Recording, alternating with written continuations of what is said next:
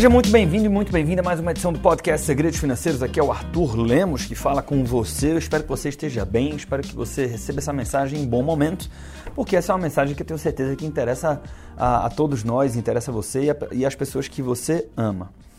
Uh, esse thread do Twitter, né?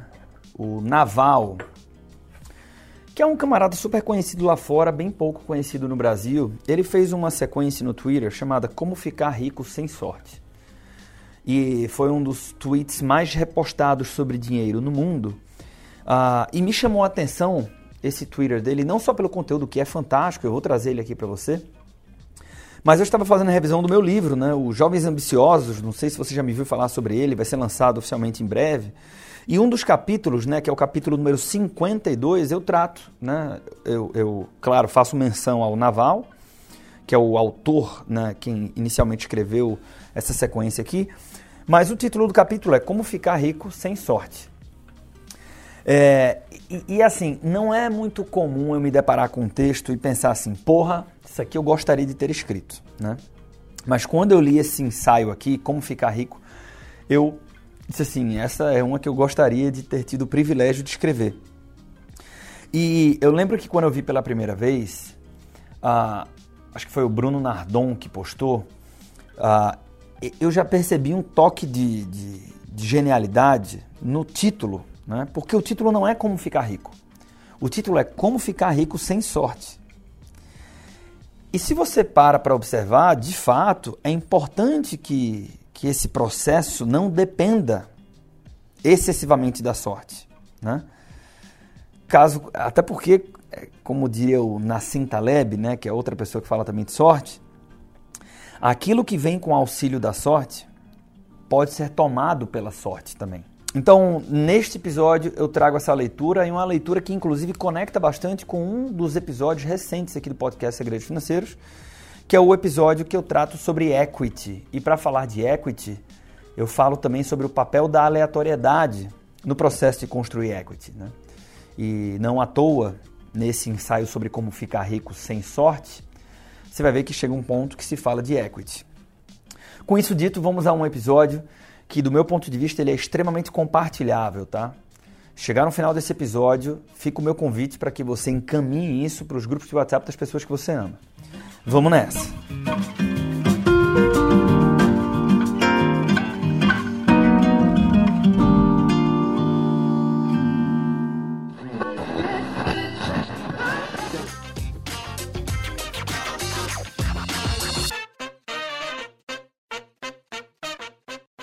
Como ficar rico sem sorte? Procure riqueza, não dinheiro ou status. Riqueza é ter ativos que se valorizam enquanto você dorme. Inclusive, o próprio Warren Buffett fala isso, né?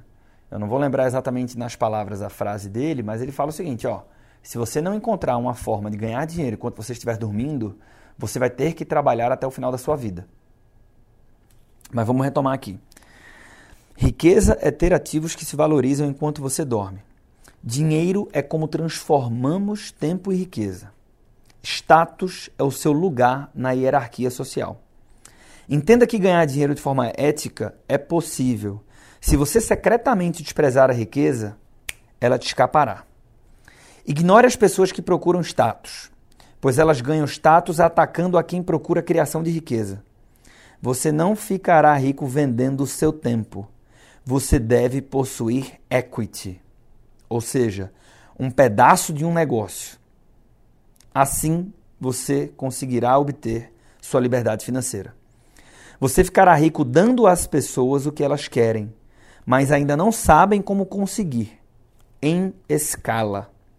Escolha uma área em que você possa pensar no longo prazo, junto a, pe a pessoas que pensam também no longo prazo. A internet ampliou as possíveis carreiras a se seguir e a maioria ainda não percebeu isso. Jogue o jogo da iteração. Todos os retornos da sua vida, seja em riqueza, relacionamento ou conhecimento, provêm de juros compostos. Escolha parceiros de negócios com alta inteligência, energia e, acima de tudo, integridade. O Munger fala muito né, sobre a importância da integridade e da ética nos seus sócios e nas pessoas que você escolhe para trabalhar com você, não apenas seus sócios. Não faça parceria com cínicos e pessimistas. Suas crenças são autorrealizáveis. Quem fala muito sobre a autorrealização das crenças e dos pensamentos é o T. Harv Eker, autor de Segredos de uma Mente Milionária. Aprenda a vender Aprenda a construir. Se você puder fazer as duas coisas, será imbatível. Arme-se com conhecimento único, espírito de dono, responsabilidade e alavancagem. Estar numa posição que amplia o seu impacto. Conhecimento único é aquele que você não pode ser treinado. Se alguém pode treiná-lo, pode treinar outra pessoa também e assim substituí-lo. Conhecimento único é adquirido pela busca genuína da sua curiosidade e paixão, em vez daquilo que está na moda e de forma passageira. Quem fala muito da curiosidade como um instrumento de ampliação do seu repertório, do seu conhecimento, é o Murilo Gun. E sobre aprender a vender, o Arthur Lemos fala muito sobre isso também. A construção do seu conhecimento único te parecerá uma brincadeira mas parecerá um trabalho duro aos olhos dos outros. Putz, eu me, eu me identifico muito aqui, né? Porque é, a gente vive falando na né, Empreender Dinheiro que trabalho duro vale a pena.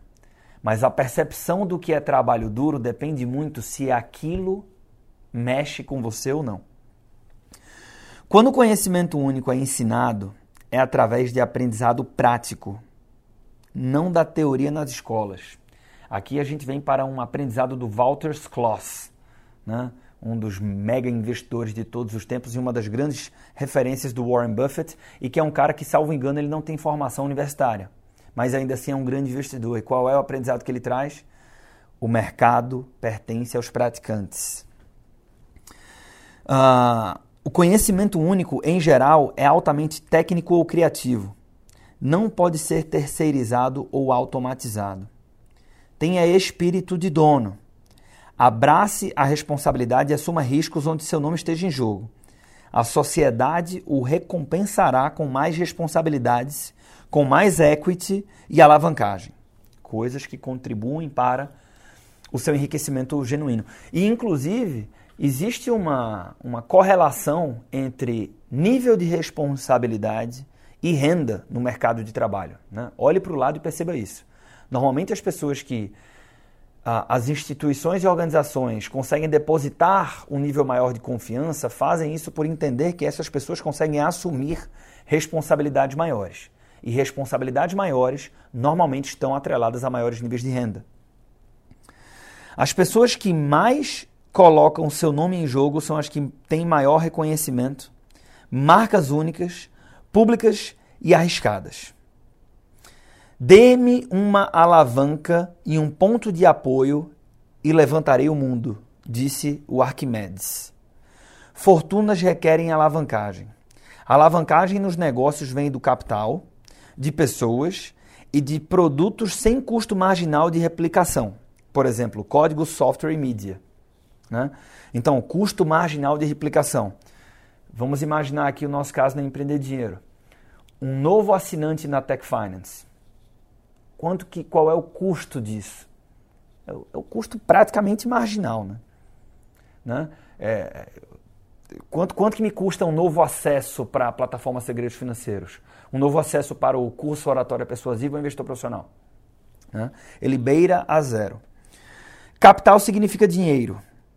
Para levantar dinheiro, aplique seus conhecimentos únicos. Tenha espírito de dono e demonstre bom senso.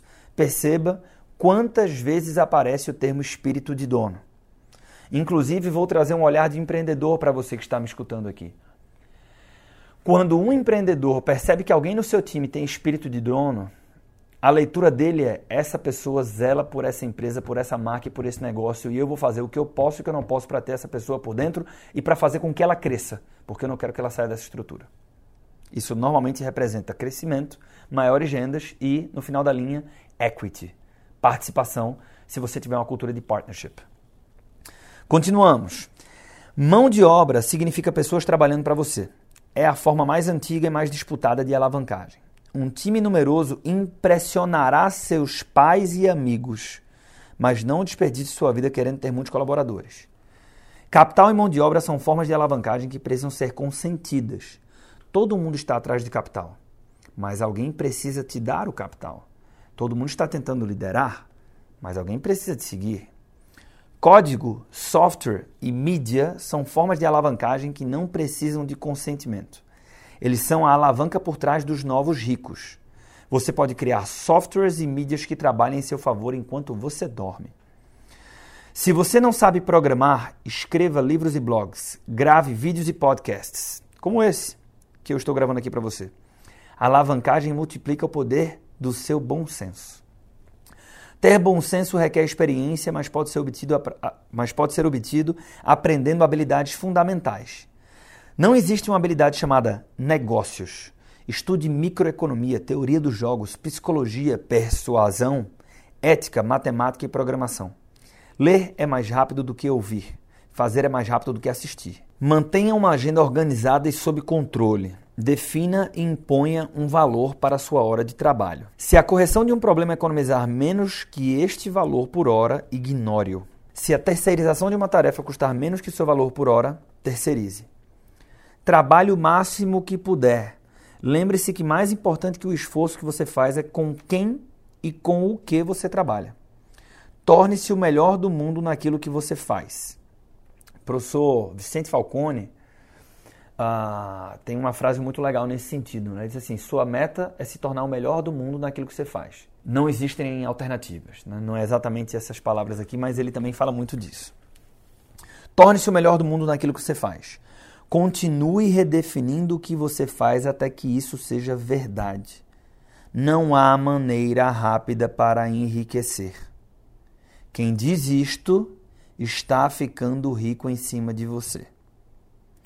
Aplique conhecimentos únicos com alavancagem e, eventualmente, você obterá o que merece.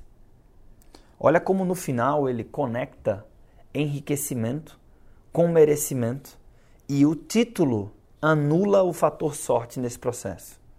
Né?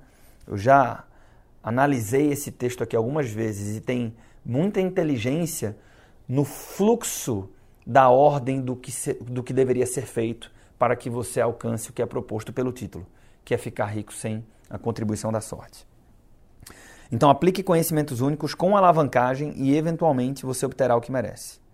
E aqui vem a parte mais genial do texto. Quando você finalmente for rico ou rica, perceberá que não era o que estava procurando em primeiro lugar. Mas isso é assunto para outro dia. Meu convite para você que veio comigo até aqui nesse episódio, que você faça uma reflexão sobre esse texto. Ele não foi um dos tweets sobre dinheiro mais repostados da história da humanidade por acaso. E eu tenho certeza que com uma reflexão devida, talvez você chegue em boas ideias do que deve ser feito para ficar rico, sem tanto auxílio ou contribuição da sorte, caso isso seja sua meta. Se você ainda não é inscrito aqui no podcast Segredos Financeiros, na sua plataforma de streaming, certamente tem um botão de inscrição ou de avaliação do podcast.